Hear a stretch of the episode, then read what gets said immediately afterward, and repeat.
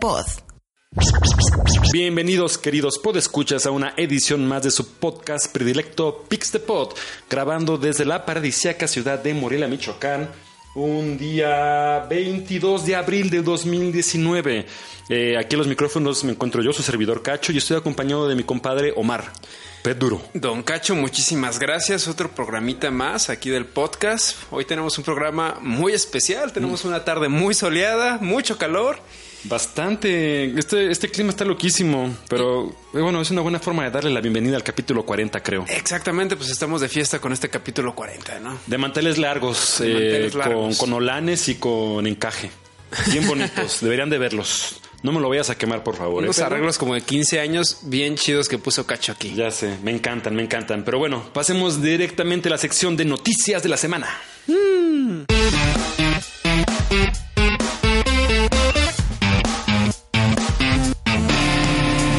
Noticias de la semana. ¿Qué pasó esta semana, Pedro?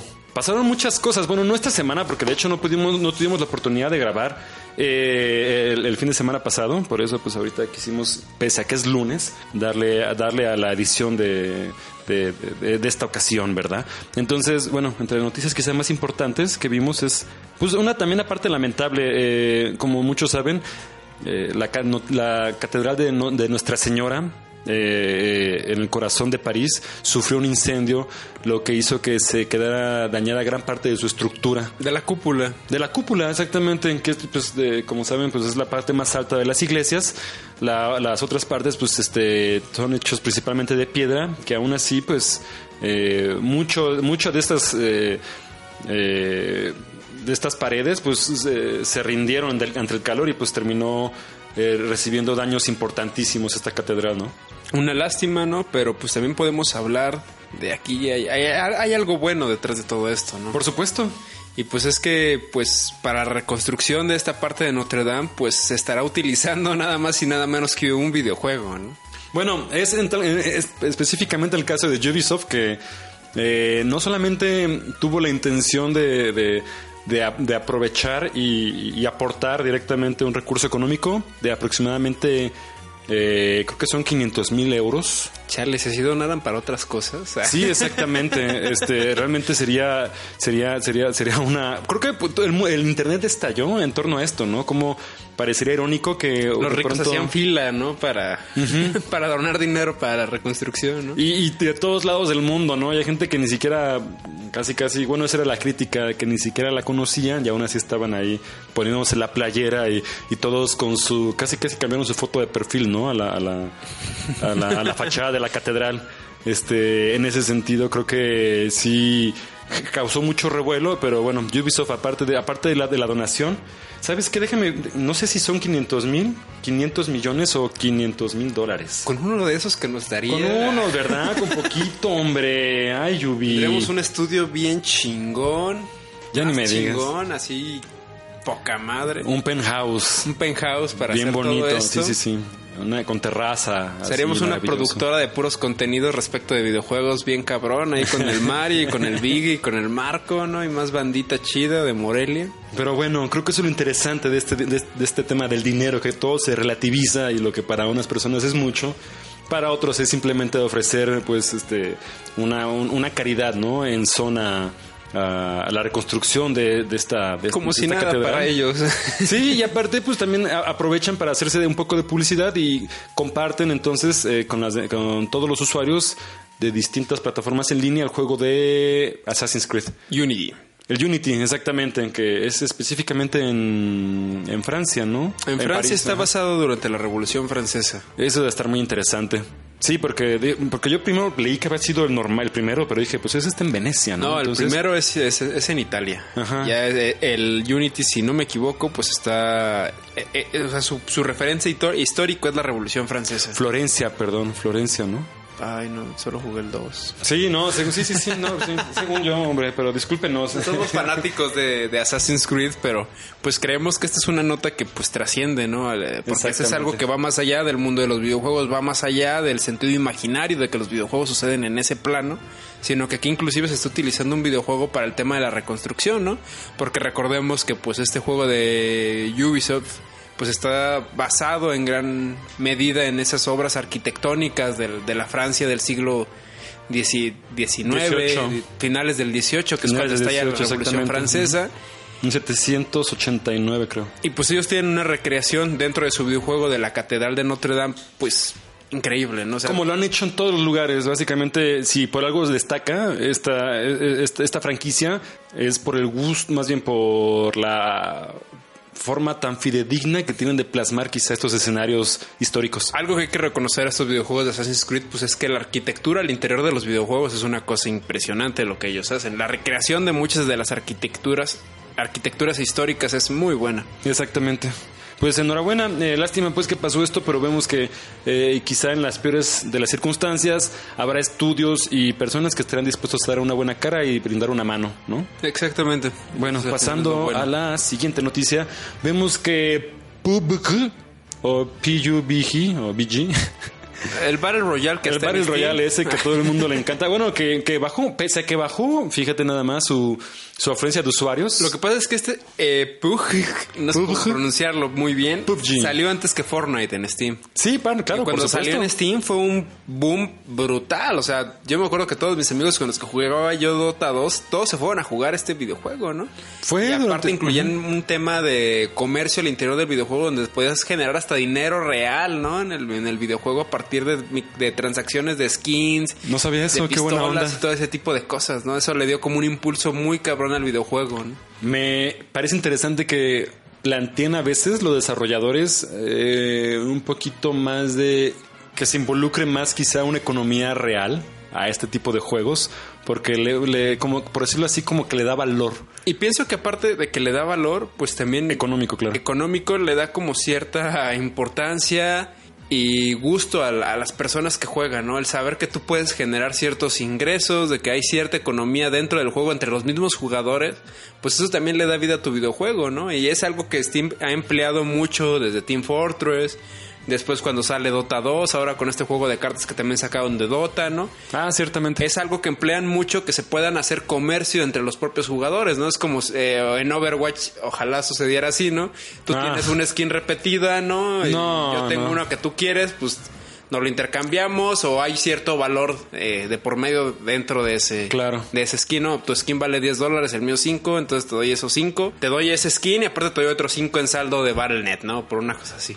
Estaría interesante, pero bueno, no es algo que las compañías realmente les interese y el riesgo que, que, que- el que se meterían es, es mucho como Lo para lo que podrían ellos redituar de eso. Lo que hace Steam en este caso es ellos obtener cierta comisión. Sí, por No, supuesto. No, no, no le van a perder ahí. No, pues no, todo, exacto. ¿no?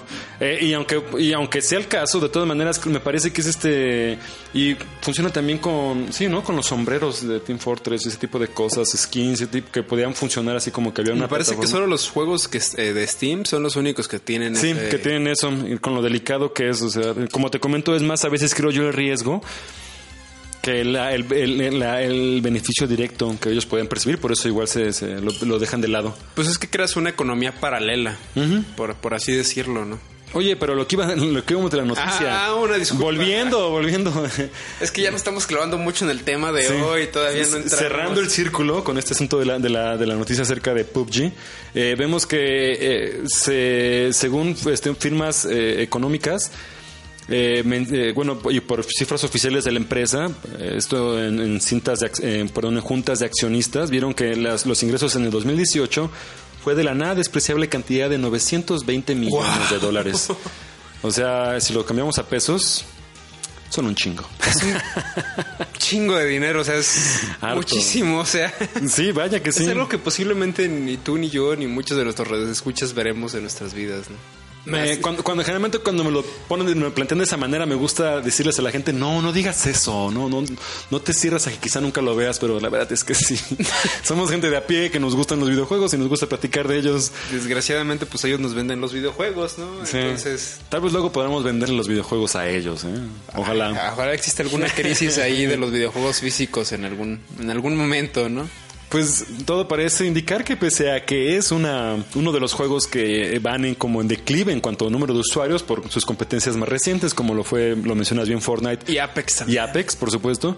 Eh, vemos que sigue siendo un negocio bastante rentable esto de los juegos eh, de los Battle, Battle Arena.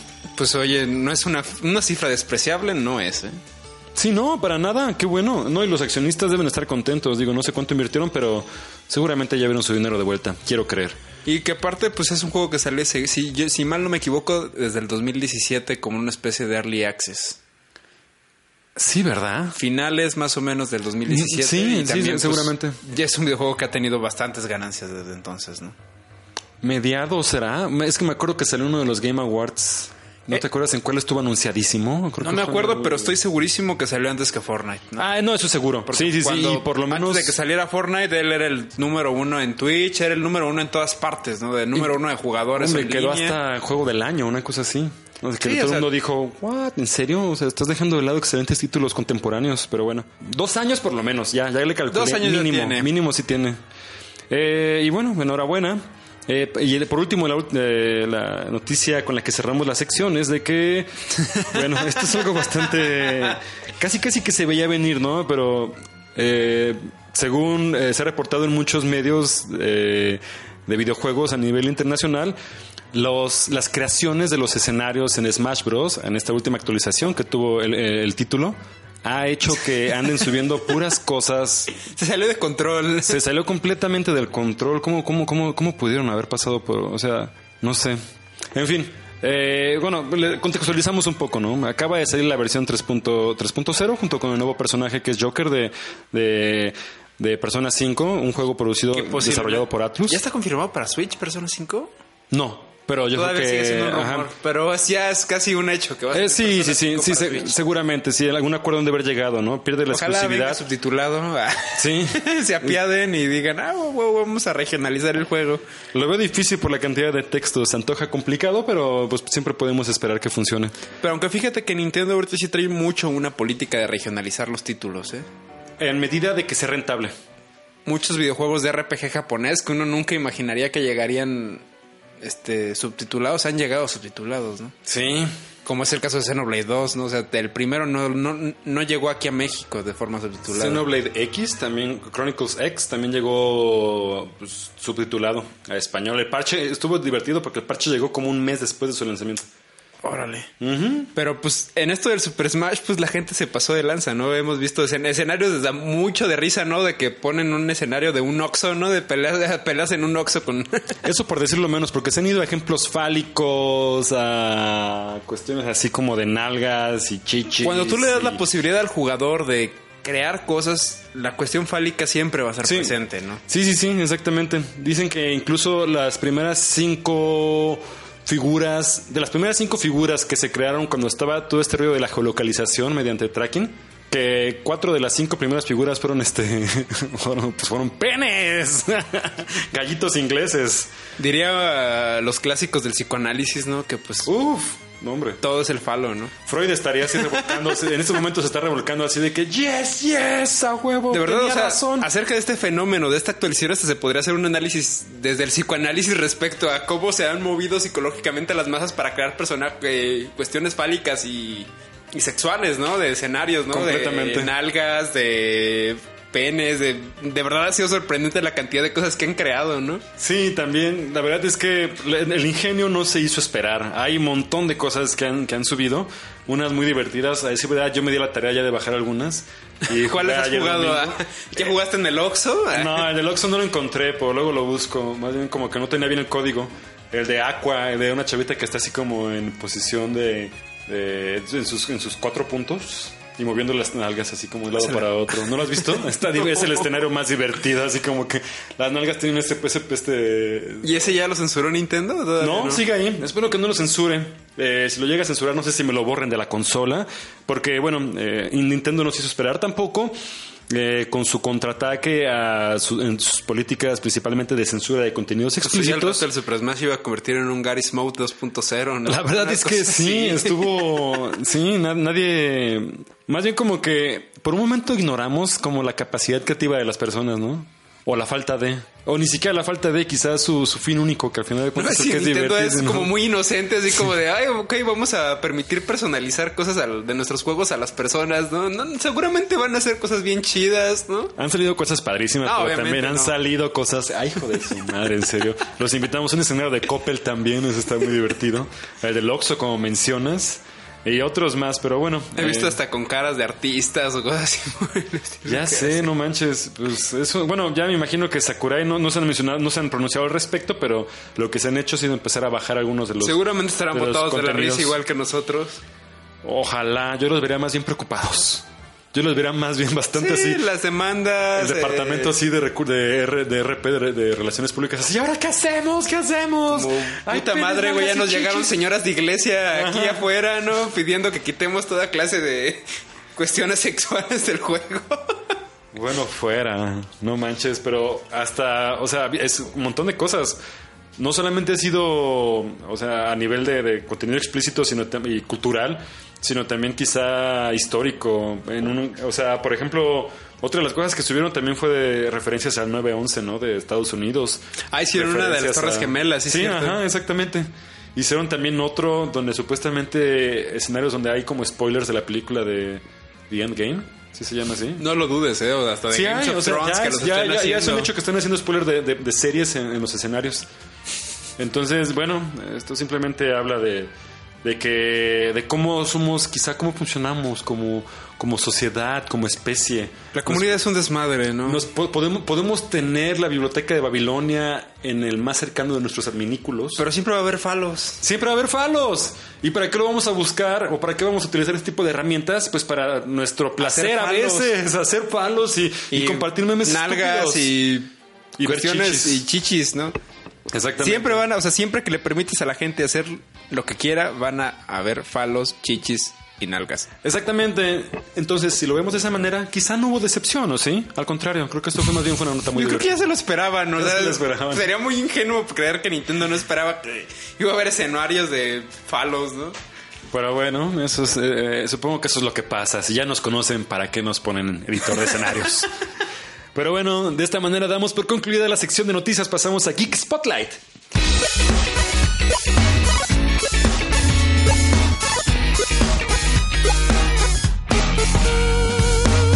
Geek Spotlight.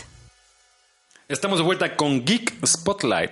Eh, como ya muchas veces les ha mencionado, esta sección en particular es para eh, dedicar, más bien compartirles a ustedes, queridos podescuchas, alguna algo que les que creamos pueda ser de su agrado. Sin más preámbulo, eh, por favor, Pedro, si quieres empezar.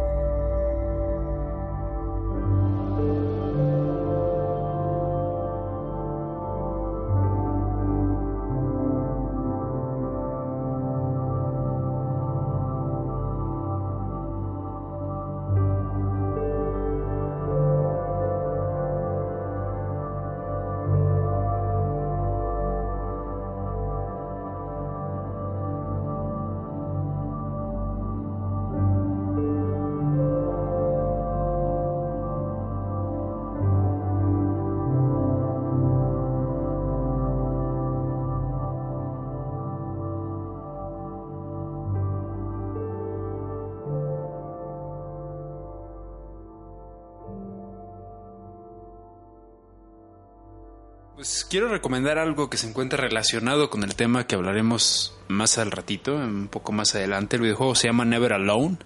Es un videojuego que se podría decir independiente, ¿no?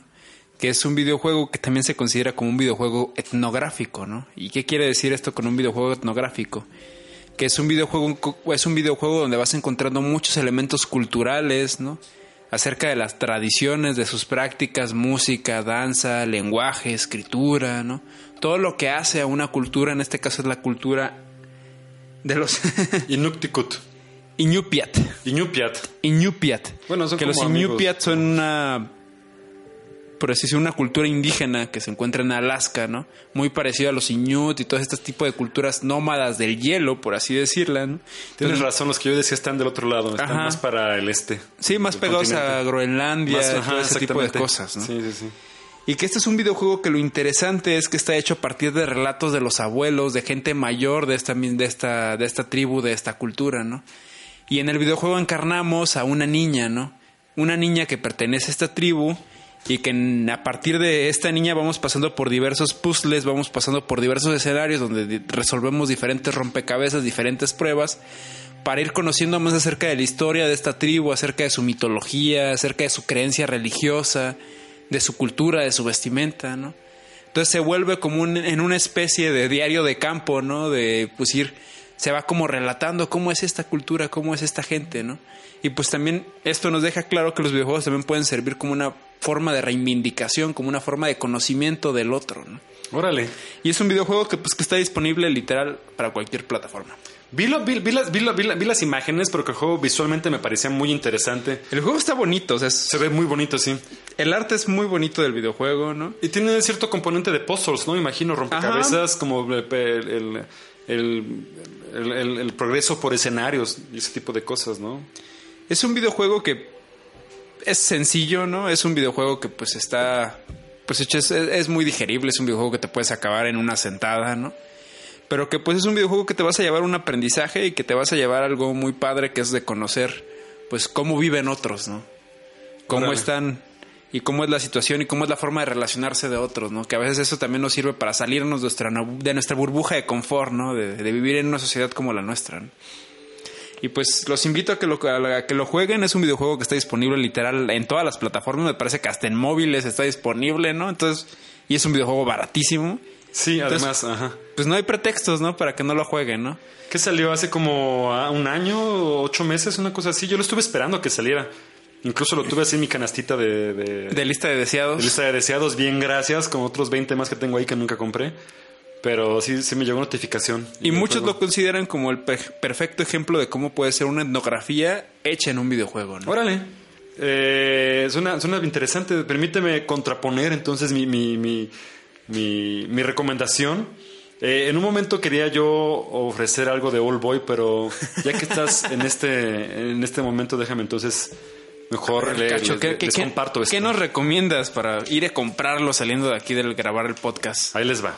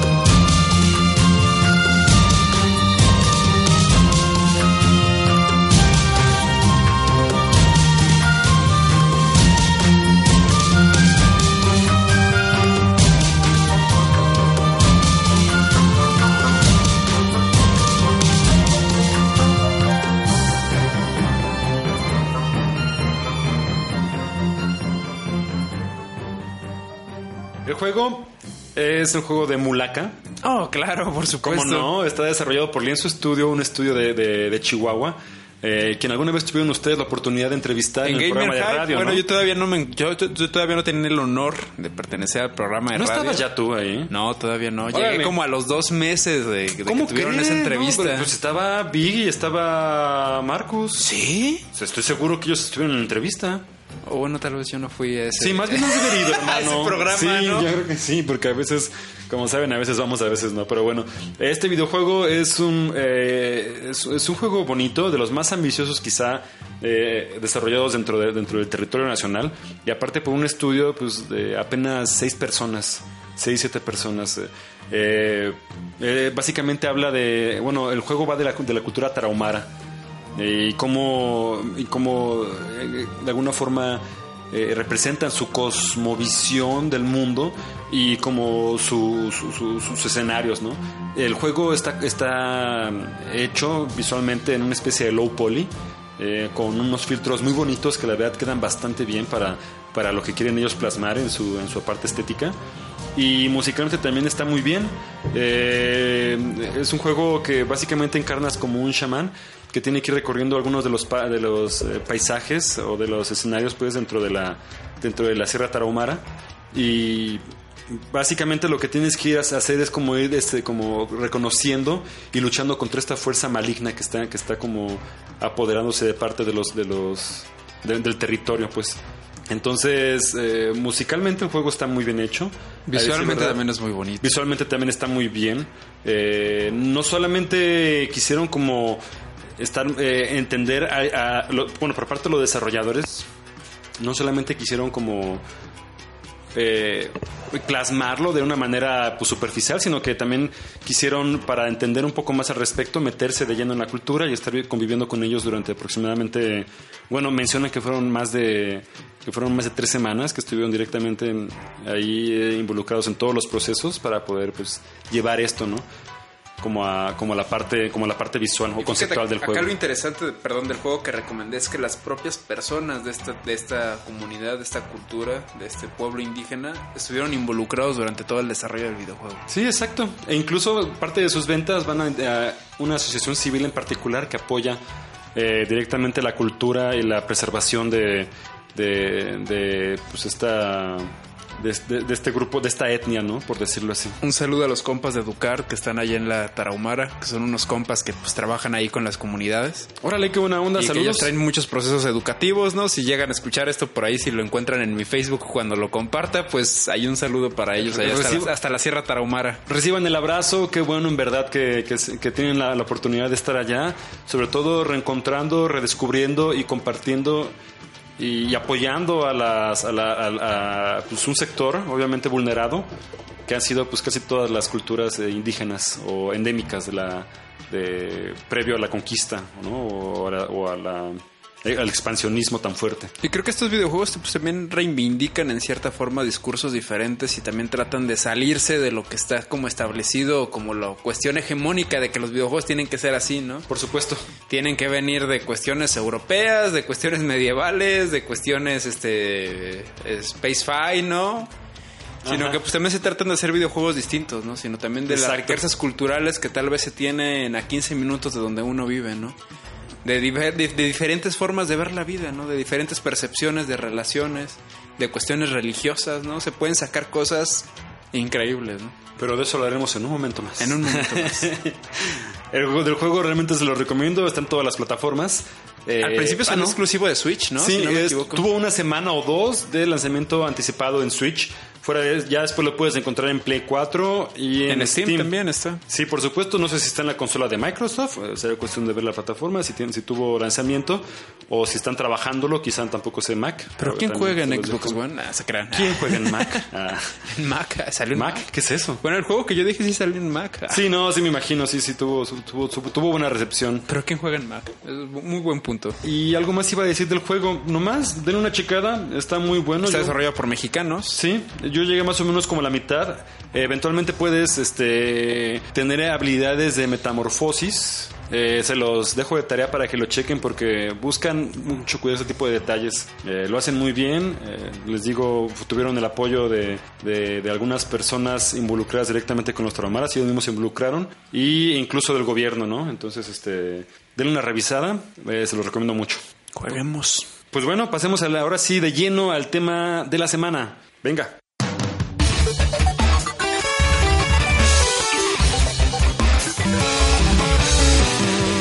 Tema de la semana. Estamos de vuelta con el tema de la semana. Y para el tema de la semana, eh, desde hace un tiempo lo estábamos planeando, nos interesaba mucho que fuera... eh, buscamos quizá el acercamiento adecuado a esto de lo que les queremos platicar, porque pues aquí el buen Omar es este videojugador por pasión, pero es antropólogo de profesión.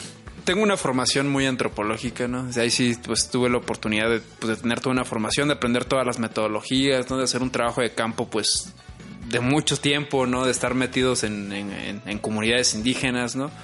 Y pues eso también me ha permitido empezar a ver los videojuegos desde otra perspectiva, ¿no? Desde una perspectiva muy distinta, desde una perspectiva crítica, ¿no? Inclusive científica, ¿no? Y pues eso es muy padre, ¿no? Porque pues yo, yo siempre he defendido de empezar a jugar videojuegos y de empezar a ver los videojuegos no solamente como un entretenimiento, ¿no? Sino como un arte, como una ciencia, como una filosofía, ¿no? Como una antropología, ¿no? Porque los videojuegos de verdad son, para mí en lo personal, es ta- tal vez una de las artes más complejas que puedan existir. Sin duda alguna, y por su naturaleza, como lo comentábamos quizá, bueno, un poquito antes de que empezara el podcast, calentando motores acerca de nuestra conversación, eh, es quizá mm, un medio muy joven, pero no, no, uh, no por lo mismo, quizá como en pañales, al contrario, ha tenido la oportunidad de crecer a sus anchas y dotar a las personas de experiencias muy, muy, muy ricas. Entonces, eh, vale la pena como detenerse un momento y verlos y entender quizá el enfoque, pues ya sea humanista, antropológico o hasta académico que un videojuego pueda tener. Recuerden que todo arte parte de la percepción de un autor, parte de la subjetividad que tiene cada uno, ¿no? Y esa subjetividad es plasmarla en un arte, en este caso son los videojuegos, y que no solamente es un autor, sino es todo un equipo, un cúmulo de personas Exactamente. Que tratan de manifestar algo que tienen en mente, ¿no? Puede ser una representación de una época histórica, puede ser la representación de una cultura, de una mitología, de una religión, Un ritual, un incluso. ritual o una cuestión de ciencia ficción, ¿no? Una fantasía que tal vez él tenga, Por ¿no? supuesto. Puede ser futurista, puede ser medieval, lo que tú quieras, ¿no? Como lo mencionábamos, incluso yo creo que los juegos que hace un momento recomendamos embonan perfectamente bien en eso que mencionas. Eh, de pronto, eh, culturas en particular que tienen como su propia forma de percepción de su entorno. eh, y el videojuego es quizá el, el- la literatura, por supuesto, lo ha intentado. el cine, claro que también lo ha intentado, ¿no? Pero creo que Yo para creo que no hay una recreación como la hace un videojuego, ¿no? por supuesto, sí, sí, sí, pero, y por grandes y, y ostentosa y complicada que sea la producción, eh, creo que el videojuego quizá lo que va a hacer es llevarte a ti a hacer tuyas esas costumbres, ¿no? No solamente como, o, esa historia misma, o esa tradición, o ese ritual, lo que mencionábamos. Porque ya es- eres tú, eres tú eres partícipe de eso. No quedas, no quedas como una, como un pasivo, simplemente percibiendo cómo, cómo se, cómo pasó la historia de punto A a punto B, ¿no? Aquí viene lo interesante, ¿no? Y alguna vez, este, yo en clases, ¿no? Pues me peleé muchos años ahí en la universidad, ¿no? Por defender a los videojuegos, ¿no? Que en los videojuegos también se puede hacer antropología, que también se puede hacer etnografía, que también se puede hacer investigación social, ¿no? Por supuesto. Y pues estudié en una universidad, pues donde la academia es así rígida, ¿no? De no, solo el método científico, solo cosas reales, ¿no? Esas cosas son del plano imaginario, ¿no? Claro. Pero pues, los videojuegos ya también rebasan el plano imaginario, ¿no? En los videojuegos ya se han creado propias culturas, o sea, no es solamente representaciones de culturas reales, ¿no? De culturas ancestrales, de culturas nórdicas, de lo que tú quieras, sino ya también se conforman todas un, un cúmulo de sociedades y elementos que hacen a eso una cultura, ¿no? O sea, los RPGs para mí es el claro ejemplo de eso, ¿no? O sea, y los MMOs aún más, ¿no? Eh, pero sí, exactamente. Vámonos por partes primero, porque va a estar bien cuando hablemos un poquito de eso. Primero, ¿cómo se puede definir la antropología? La antropología en un sentido así como más científico, así como definición de Wikipedia, ¿Literal? pues es como es la ciencia que estudia las representaciones humanas, ¿no? O sea, cómo, el humano representa las cosas y cómo el humano se, se desenvuelve en esta sociedad, ¿no? En un ámbito cultural, en un ámbito físico, inclusive del propio pensamiento, ¿no? Es cómo todo eso pues, pues hace al ser humano o hace a las, a las sociedades, por así decirlo, ¿no? Por supuesto. Y siendo algo tan general y y hablando específicamente de la representación humana, parecería que es, por un lado, abstracto, por otro lado, muy general enfocarlo en los videojuegos, ¿no? Pero realmente nos podemos dar cuenta que son como que incluso los videojuegos mismos terminan siendo como parte importante de la historia, eh, no solamente por el hecho de, de, su fundación e influencia cultural, sino también estamos hablando de que ya trasciende la parte filosófica, política, económica. Y que lo importante es que también las propias, el propio individuo empieza a tomar estos videojuegos como un referente. Por supuesto. Como una cuestión o parte de su ideología o parte de su, de su concepción simplemente de la vida, ¿no? Exactamente. Fíjate que ahorita que mencionábamos acerca de la eh, etno, etnografía, uno de los artículos que nos dimos a la tarea de darle una checada hablaba precisamente de cómo eh, el mejor caso para entender la etnografía y cómo una persona puede realmente llegar a, a, a vivirlo eh, de manera obviamente bueno, sí exactamente un RPG obviamente lo mencionaste tú en un inicio no la, la, la, antropología la única forma casi casi de llevarla a cabo es mediante los eh, estudios de campo Ajá. Eso, o sea, es o casi sea, la única forma. Sea, el método teoría... etnográfico tiene que ver con un sumergimiento y un entendimiento de una cultura a partir de tú estarla viviendo ahí, ¿no? O sea, no es de vas y vienes de aquí a una comunidad, sino es de estar ahí, ¿no? Estar viviendo, estar conviviendo, ¿no? Con ellos para poder entender por qué. Y exactamente poder entender por qué, ¿no? Llegar a investigar, conocer, platicar y tal vez de esa manera eh, asimilar lo que está pasando. ¿Y a poco no nos pasa eso y se, se, sentirán exactamente como identificados cada vez que en un RPG llegamos a un pueblo nuevo?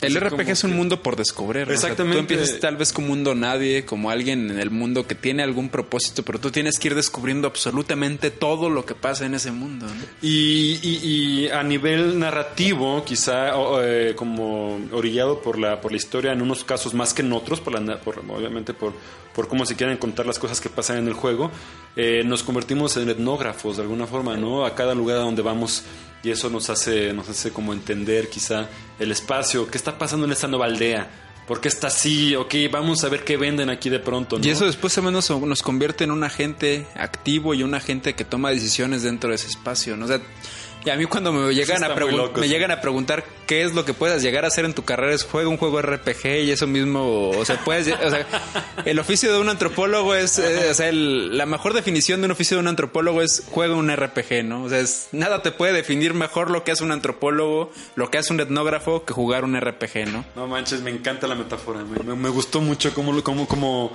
cómo se sintetiza de alguna es como, forma de las funciones. Hijo, pues tú a qué te dedicas, ¿no? Tu abuelita que te pregunta es, juega un RPG, abuelita. Un ¿no? RPG, abuelita. Échate no me por eso.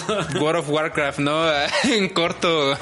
en corto, ¿no? Y si lo quieres ver desde ese punto de cualquier Dragon Quest, Final Fantasy o Tales of o cualquier RPG. The Witcher, ponle el no. Witcher, Skyrim. El, el propio de, de, de, de, Legend of Zelda, ¿no? Mismo Zelda, exactamente. De pronto llegaron lugares es incluso meterte literal hasta la cocina para saber cómo está ahí. Ya que estás en la cocina, depende el, eh, depende el grado de, de, de, de, clavadez, ahora sí, del artista conceptual. La, va, va, va, a haber variantes entre quizá entre lugares, ¿no? Este, por usos, costumbres, herramientas, artilugios, etcétera. Y que pues también se crean culturas en torno a los videojuegos. O sea, y que, y que ya, ahí ya podríamos, se podría hablar de, de, una especie de subculturas, ¿no? Está el videojuego, pero dentro del videojuego hay muchas formas de vivir. O sea, si vas a la aldea Gerú, son una forma de vivir en la aldea Gerú que como vi, viven los Hora. O... Los Hora. Entonces, pues ahí hay diferencias, ¿no? Y a partir de esas diferencias, pues se crean las sociedades, las sociedades, y a partir de esas sociedades, pues se crean las culturas. Por supuesto. Entonces, el videojuego es una cosa de verdad complejísima, ¿no? Y los videojuegos no son, se, han, se han, han, buscado de alguna forma emular quizá esta como este proceso quizá de desarrollo humano. Y muchos de los juegos principalmente que, que, ven eso como o que abordan la antropología de manera más clara pues también ya los conocen. Son pues, Civilization o Age of Empires que en ese tipo de juegos por ejemplo puedes tomar de pronto alguna cultura en particular y hacerla desarrollarse en muchos de sus, de sus, de sus pilares, quizá, quizá lo, lo, político, lo, lo, espiritual, por supuesto, eh, lo armamentista. Lo Esa militar. clase de videojuegos pueden ser hasta en, como en un proceso pedagógico de aprendizaje, sí. de conocer cómo son otras culturas, ¿no? Pero también en cualquier videojuego que tú te imagines vas a encontrar culturas, ¿no? Por supuesto. Vas a encontrar representaciones humanas, vas a encontrar todo lo que las personas asocian con cultura, ¿no? Ajá. El videojuego que tú quieras, ¿no? Porque todo parte de la percepción y de la subjetividad de un, de, de un, autor, de una persona, ¿no? Y pues al estar basada en la subjetividad, en el pensamiento o en la idea de alguien, pues eso pasa por todo un contexto político, por un contexto social, económico, cultural, ¿no? Tiene toda una carga y al tener toda una carga, pues los videojuegos también se convierten en una cuestión política. Y al ser en una cuestión política, pues también tienen y, y entran al juego del- de, nuestras sociedades reales. Ya sé, no manches. Y eso, otro de los casos, ahorita que lo, mencion- que lo mencionábamos, también es el caso de los RPG en línea. O sea, de pronto ya la forma incluso en que, en que se lleva quizá la convivencia, ya se puede decir que hay incluso un metalenguaje fuerte que va por debajo, o más bien como de manera paralela a estos mundos tan loquísimos que de pronto se viven, ¿no? World of Warcraft en uno de los en Estados reportajes Unidos, que me compartiste. World of Warcraft es así como el los que se dedican a la ciberantropología, que la ciberantropología pues es como una rama de la antropología social, cultural, que estudia pues las relaciones entre el ser humano y la tecnología, ¿no? Eso es la- se podría decir que esa es la ciberantropología, ¿no? Y el World of Warcraft es así como el ejemplo magnífico de qué es la ciberantropología, ¿no? No manches, ciberantropología, ese, ese concepto a la fecha todavía me genera como... No, o sea, genera conflicto y díselo eso a un antropólogo de 60 años, ¿no? No, y es claro. como, no, como Malinowski, que se iba a las islas a vivir No. cuatro años y tú jugando, haces etnografía. McLuhan alguna vez lo, lo predijo, somos la edad digital y ese es nuestra, nuestro invariable destino, ¿no? Entonces, eh, incluso ahorita que lo, me acabo de acordar un par de autores, Henry Jenkins es uno de ellos, que fue de las primeras personas que era un académico enfocado principalmente en la parte filosófica cultural, obviamente, en- podemos entender a la antropología desde muchísimas disciplinas, abordarla, quizá la historia, filosofía, entre tantas, ¿no? Entonces que todo esto ya también es un rompimiento, ¿no? Con, Ajá. con todo esto de la, del positivismo, con todo esto del conocimiento eurocéntrico, ¿no? Que solo es, eso es el conocimiento, ¿no? So- el, solo el conocimiento y la antropología, la comunicación, la psicología, solo se puede estudiar en cuestiones reales, ¿no? Porque ya actualmente vivimos en un mundo que se juega y que se mezcla entre lo real y lo imaginario, ¿no? O sea, ya no podemos distinguir los dos, ¿no? Ya, ya se supera esa delgada línea que existía, ¿no? Esa frontera entre lo real y lo imaginario. ¿no? Ya son cosas que están totalmente mezclados y que eso, eh, la tecnología ha venido todavía a fusionar más eso. Exactamente. Todavía por ahí de los años, a finales de los años, mediados de los 80, cuando ya estaba el acceso a Internet, ya había incluso personas que, que eh, en los primeros, eh, o sea, los primeros incluso videojuegos, ya eran así como pequeñas aventuras gráficas que funcionaban mediante un entorno como si fuera un chat, como un MIRC, ¿no? O sea, un IRC, pues, que es como le llaman, o ese tipo de cosas, y ya había foros enteros eh, donde la gente se ponía a hablar de pronto como spin-offs o fanfics, como le llaman también, de cosas como la Guerra de las Galaxias, Star O Trek. sea, hay estudios de hasta inclusive desde, la, Pac-Man. desde la, geo- de la geografía que habla acerca de los paisajes en Star Wars, de estudios de paisaje en World of Warcraft, ¿no? Ajá. O sea, ya es una cosa complejísima, ¿no? Que todavía la academia en países latinoamericanos o que en el sur todavía no se abra eso, pues no quiere decir que exista, ¿no? Porque pues en otros países o en otras sociedades académicas, pues ahorita es un, es un boom, ¿no? O sea, recordemos en el, si no me equivoco, 2000, por- entre el 2004 y 2005, ¿no? Que la Organización Mundial de la Salud utilizó el World of Warcraft como un simulacro para ver qué pasaría en la vida real si hubiera una epidemia, ¿no? Ah, por supuesto. Y que en World of Warcraft un- hubo una epidemia que cierto jefe ponía cierta maldición, ¿no? Y que esa maldición se propagaba entre todos los jugadores. Y de todo eso se hizo un estudio, ¿no? Para saber qué pasaría si en nuestras sociedades reales hubiera una epidemia de, ese, de esa magnitud, ¿no? Me imagino que con su proporción, por supuesto. Obviamente, es un en una escala. digital, ajá. Ajá. Sí, claro, y aunque llegó a tener la cantidad de usuarios equivalente a un país mediano, un país de primer mundo como Francia o España o Alemania, creo que llegó a tener una cosa como 60 millones o 50 millones O sea, ese videojuego... activos, Ponle casi que tenía la población de casi cualquier país europeo, ¿no? Sí, y hasta la superaba. Hasta la superaba, entonces este realmente creo que como análisis es muy interesante todo la forma, los usos que le damos, o sea, en- si hablamos de ese tipo de, de- de escenarios o plataformas virtuales eh, donde la gente se une, se junta y genera, crea y convive, o sea, hay de todo, desde bodas hasta funerales, Ay, me toca- a, mí me a mí me llegó a tocar estar en un funeral. En, en A un un- amigo también le tocó estar en algún funeral de un cuate que se petateó en un accidente o algo así. Y así también como que una reunión simbólica en... Creo que era Guildguards, una cosa así. Y precisamente ya estamos hablando de creaciones de sociedades dentro Exacto. de los videojuegos. Meta sociedades o Meta micro, soci- micro sociedades. ¿no? Que no sé hasta en qué punto eso pueda llevar a, a algo mayor, ¿no?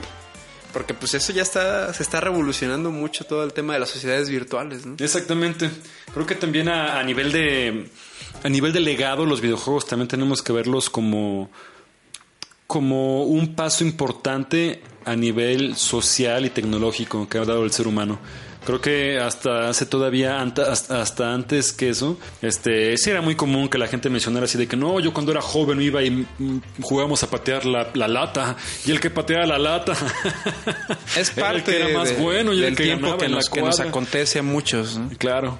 Sí, sí, es, sí. es parte ya los videojuegos y pues también aquí entra el, el cómo ciertas personas nos identificamos con ellos, ¿no? Por supuesto, pero es que es- es- y- y- y- Y ahí ya habla de la cultura del jugador, la cultura de los videojuegos, por así Esa decirlo. parte de lo en que ese voy, momento. Que la cultura, si lo vemos de esa cultura, incluso la cultura del juego es, es joven. Los, los mismos juegos de mesa es, es una cultura, eh, o sea, que debe, debe tener, o sea, claro, son milenarios, pero tal vez el gusto o, el- o- o- o la, o la afición per se de juntarse a convivir para un, con un único motivo de jugar juegos de mesa, pues debe tener quizá unos 100 años, un siglo si acaso. O sea, estamos hablando de que quizá el Monopoly estuvo más o menos a esas alturas, se creó y a partir de eso muchos más vinieron, ¿no? Pero lo que voy es de que el videojuego y cómo se dio y cómo incluso ha sido quien ha generado eh, nuevos pasos tecnológicos es algo importantísimo también. Obviamente podemos, también lo, lo- lo mencionabas hace rato, ¿no? De una amiga que te decía que a veces de pronto pareciera perder el tiempo en juegos. Cuando pareciera eso, ¿no? Pero bueno, se puede ver desde muchos lados. Incluso un videojuego te puede enseñar un montón de cosas. Este, estructuralmente, incluso de colores, es, eh, en narrativa, convivio, este. No dejen de mirar a los videojuegos con una un- con un enfoque, con unos ojos críticos, ¿no? Sí, por supuesto. Mírenlos, analícenlos, ¿no? O sea, los videojuegos son más allá de sentarte en tu sillón y jugar, ¿no? Y perder el tiempo, ¿no? Va- Van, van, de verdad, van mucho más allá de eso, ¿no? Obviamente, todo el, el gusto que tenemos muchas veces por ellos también va un poco al- al- al- a la necesidad que tenemos del esparcimiento, ¿no? De, Desde de- luego. De, ajá, de, de- de querer este como relajarnos y hacer quizá cosas más mecánicas. Así como en su momento quizá las personas agarraban al lado de un riachuelo y se ponían a aventar piedritas planas para buscar hacer eso era su surcos. entretenimiento. Eso era su entretenimiento y era nomás juntarse y así, ¿sabes qué? Nomás nos callamos y si quieres platicamos. Pero es más, a ver ahora quién lanza la piedra más, lar- más larga, ¿no? A ver, Y quién, a, ver, a ver quién hace más este... Los patitos, Patitos, ¿no? ajá. Entonces, este, todo eso y funciona creo que de una manera igual. Entonces el juego y el videojuego como tal, obviamente eh, nos hace evolucionar y cambiar de, de como de manera paralela. Pero a lo que voy con esto es de que más bien incluso hay nuevos, nuevas teorías también este, ant- antropológicas que sugieren que la próxima evolución es marcada no por nuestro entorno o por lo que nosotros tengamos que modificarlo, sino por cómo la, tec- la tecnología misma es la que nos va a hacer cambiar las herramientas, ¿no? Que supuestamente en, un, en un- ese primer cambio fue cuando el hombre pudo tener los, los pulgares este, op- opuestos, o cómo llaman, o posibles, o... A nosotros se nos van a empezar a modificar las manos, a nuestros hijos, así por... Pues ya ves que dicen que los, los- los seres humanos del futuro van a tener ojos más grandes, cada vez y más grandes, por, por- por este acercamiento a lo visual que tenemos. Y que a llevamos. los hiperestímulos, 50 diría. Huxley. Hu- Hu- Huxley. Tiene mucho sentido. Albert hiper- Huxley. hiperestímulos, por supuesto, no manches. Y, y aparte inmediatos. Entonces, es- me, me parece, me parece interesante. Tema de, de- de mucha plática. Y que no solamente es la antropología, también la psicología aborda los videojuegos y no desde un sentido de que es una adicción, ¿no? Luego le digo a mi chica que se suba y que nos platique, que suba aquí a la oficina. Estaría muy padre Ella tener su, desde su perspectiva desde la psicología respecto de los videojuegos. ¿no? Está padrísimo. Nada más no vayas a llorar, cachos, y ahí empieza Sacando, ¿no? Acá pues la es que acá mi chico es un adicto a los videojuegos. Prefiero pagar en un juego que en un terapeuta. Ah, no. De hecho, también este, recomiendo también ir a psicólogos. Los psicólogos siempre ayudan, chicos. No, no crean que eso es ayuda únicamente para los que para los que ya están bien piratas. Nel. Todos necesitan, necesitamos ir al psicólogo. Sí, sí, sí, sí. o sí. necesitamos ser escuchados, ¿no? Sí, exactamente. Exactamente. En general. Quizá desde un punto de vista analítico, ¿no? Pero yo creo que hasta para un programa estaría muy padre como Por tener supuesto. diferentes visiones o perspectivas respecto de los videojuegos. Hicimos uno, eh, también los invitamos a escuchar ahí dentro de los, de los, de los podcasts de ediciones pasadas. Eh, está por ahí del diez y tantos, que habla acerca de eh, precisamente los juegos en línea, cómo hay representaciones y el personaje, tu avatar, lo que tú buscas representar, tiene como ya estructuras bien marcadas. Y Sí. hablamos de cinco supuestas como cosas que, que son un reflejo de tu psique.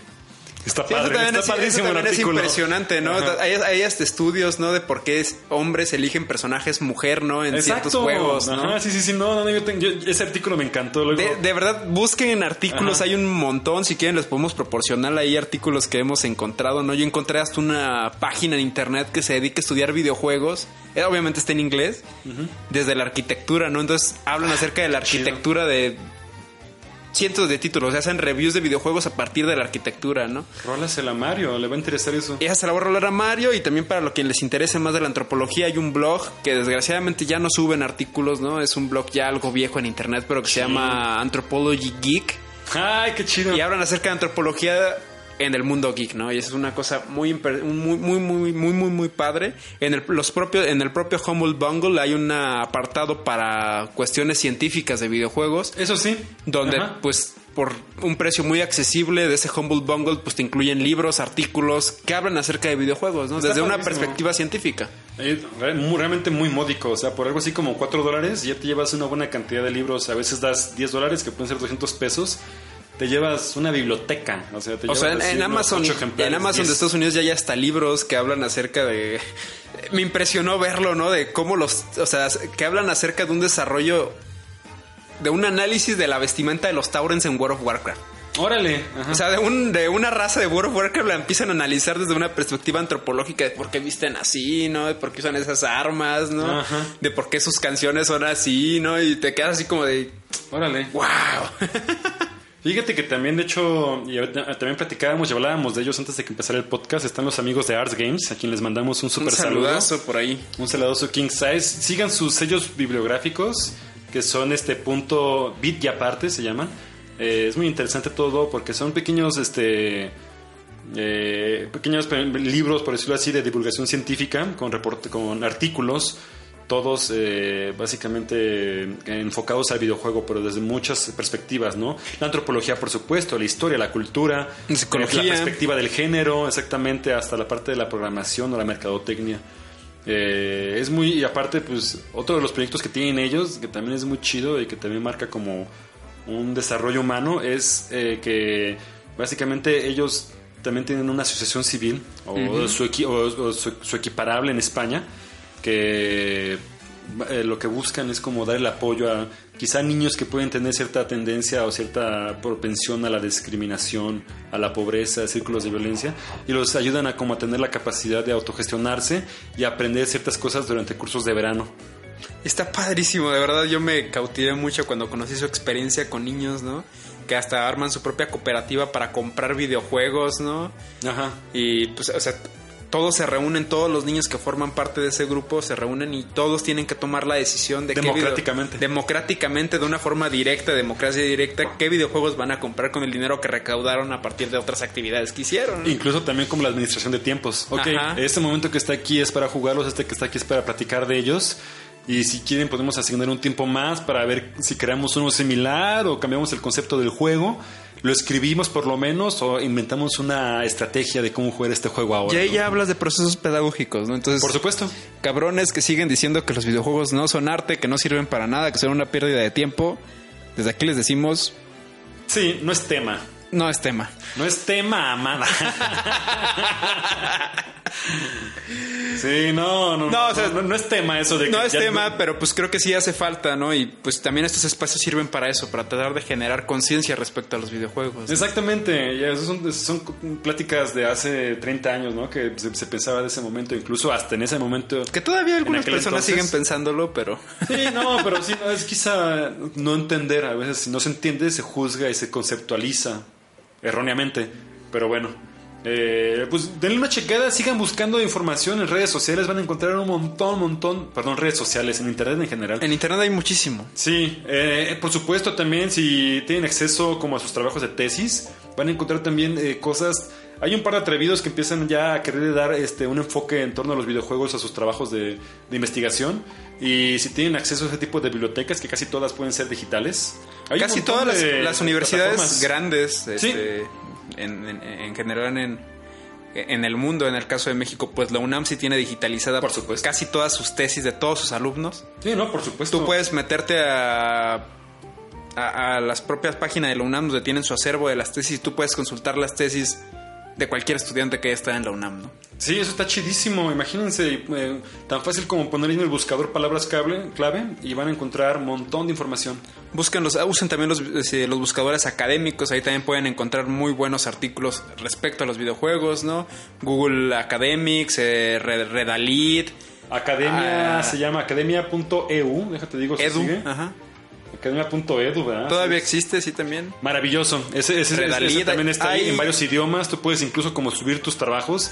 Si ustedes tienen, yo llegué a subir algunos de mis trabajos que subí, que me, me pedían de investigación en la carrera, principalmente de medios, de medios este, audiovisuales. Yo también tengo ahí por algunos de eh, algunas comunidades indígenas en las que estuve. Que me disculpen, no, no puse el formato así, pues te piden a veces un formato que tenga como que tenga cierta estructura, el abstract en, en inglés, en español y este y un par de cosas más así como hasta la forma en que citas. Yo los tenía en formato APA, que no es el adecuado, creo que Que bueno, en ahí, también podríamos dedicar un programa acerca de la crítica académica dura, ¿no? Porque yo, tampoco- yo no estoy de acuerdo con eso, ¿no? O sea, ya- que solo lo que haga sea sea en ese formato científico, lo demás no. pero- Exactamente, me parece, yo también yo estoy completamente de acuerdo. La, según yo, hermenéutica. Ajá. Me parece una, ciencia- una perspectiva sobrevalorada quizá y, y que ningunea al conocimiento más, más sencillo, más lego, como le llaman, ¿no? Pero bueno. Así que chicos, si quieren saber a qué se dedica un antropólogo o un etnógrafo, jueguen un RPG. Perfecto, exactamente. y para cerrar esta sección y antes de despedirnos, lo dejamos con esta maravillosa canción eh, que propuso el buen Pedro. Este, esperemos que la disfruten Esperemos mucho. que la disfruten mucho. Yo sé Tanto como yo la disfruté. Uf, como, vas a- como disfrutaste planeándola. Planeándola, exactamente. Venga.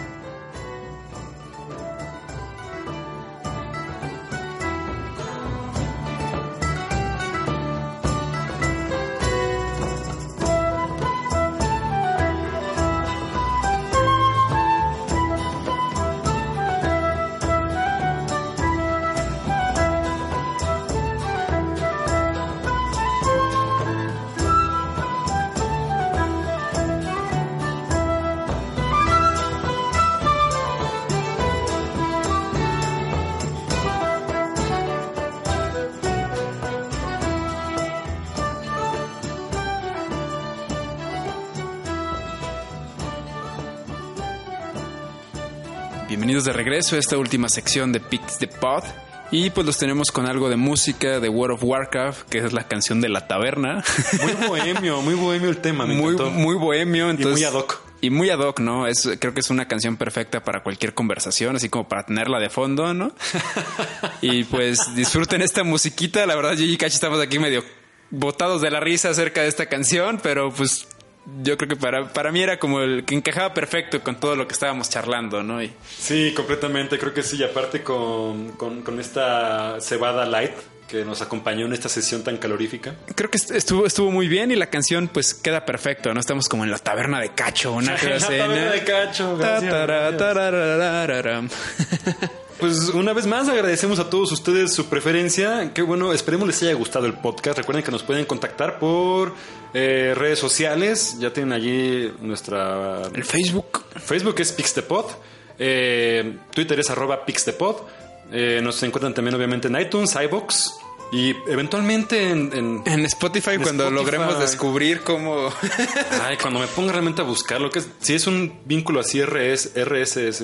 Según yo, nada más es como crear tu usuario de Spotify y, Y montarlo, montarlo, ajá. ¿no? Sí. No tienes, según yo, no tienes que pagar ninguna suscripción a Spotify ni no nada tendrías por el por estilo, ¿no? Pero estaría padre. Este, es Y- más, díganos si quieren que esté en Spotify. una- por favor, este, pues ahora sí que donde se les facilitaría más escucharlo. Hasta en YouTube también lo subimos si quieren. Este, Si tienen YouTube Music o el YouTube Premiere ahí para que lo descarguen. Pero yo creo que Spotify estaría muy chido, ¿eh? porque al menos yo, por ejemplo, utilizo Spotify más que iTunes. Ajá. Entonces, pues a mí Spotify ya No, me pues sí. facilita, ¿no? Órale, pues también este tenemos ah, también este correo electrónico Ah, gmail.com. Escríbanos, por favor. Escríbanos cualquier cosa. Si tienen artículos o cosas que hayan escrito en la universidad o, o algo que se les venga a la mente acerca de todo esto que hablamos, mándenos un mensajito. Exactamente, igual hasta hacemos un tema a la semana con ustedes. Y eso estaría padrísimo. Estaría poca madre tenerlos invitados. Así que el compa de Rusia que nos escucha, de Ay, un saludo a Stolichnaya. un saludo a lis- eh, no sé cómo pronunciar eso. Este, bueno, les mandamos un gran saludo a todos. Pásenla muy bien. Cerramos el podcast número 40. Pedro, gracias por todo, hermano. A ti, Cacho, gracias por estar otro programa aquí y pues nos vemos la próxima semana. Nos vemos la próxima semana. Los queremos. Bye.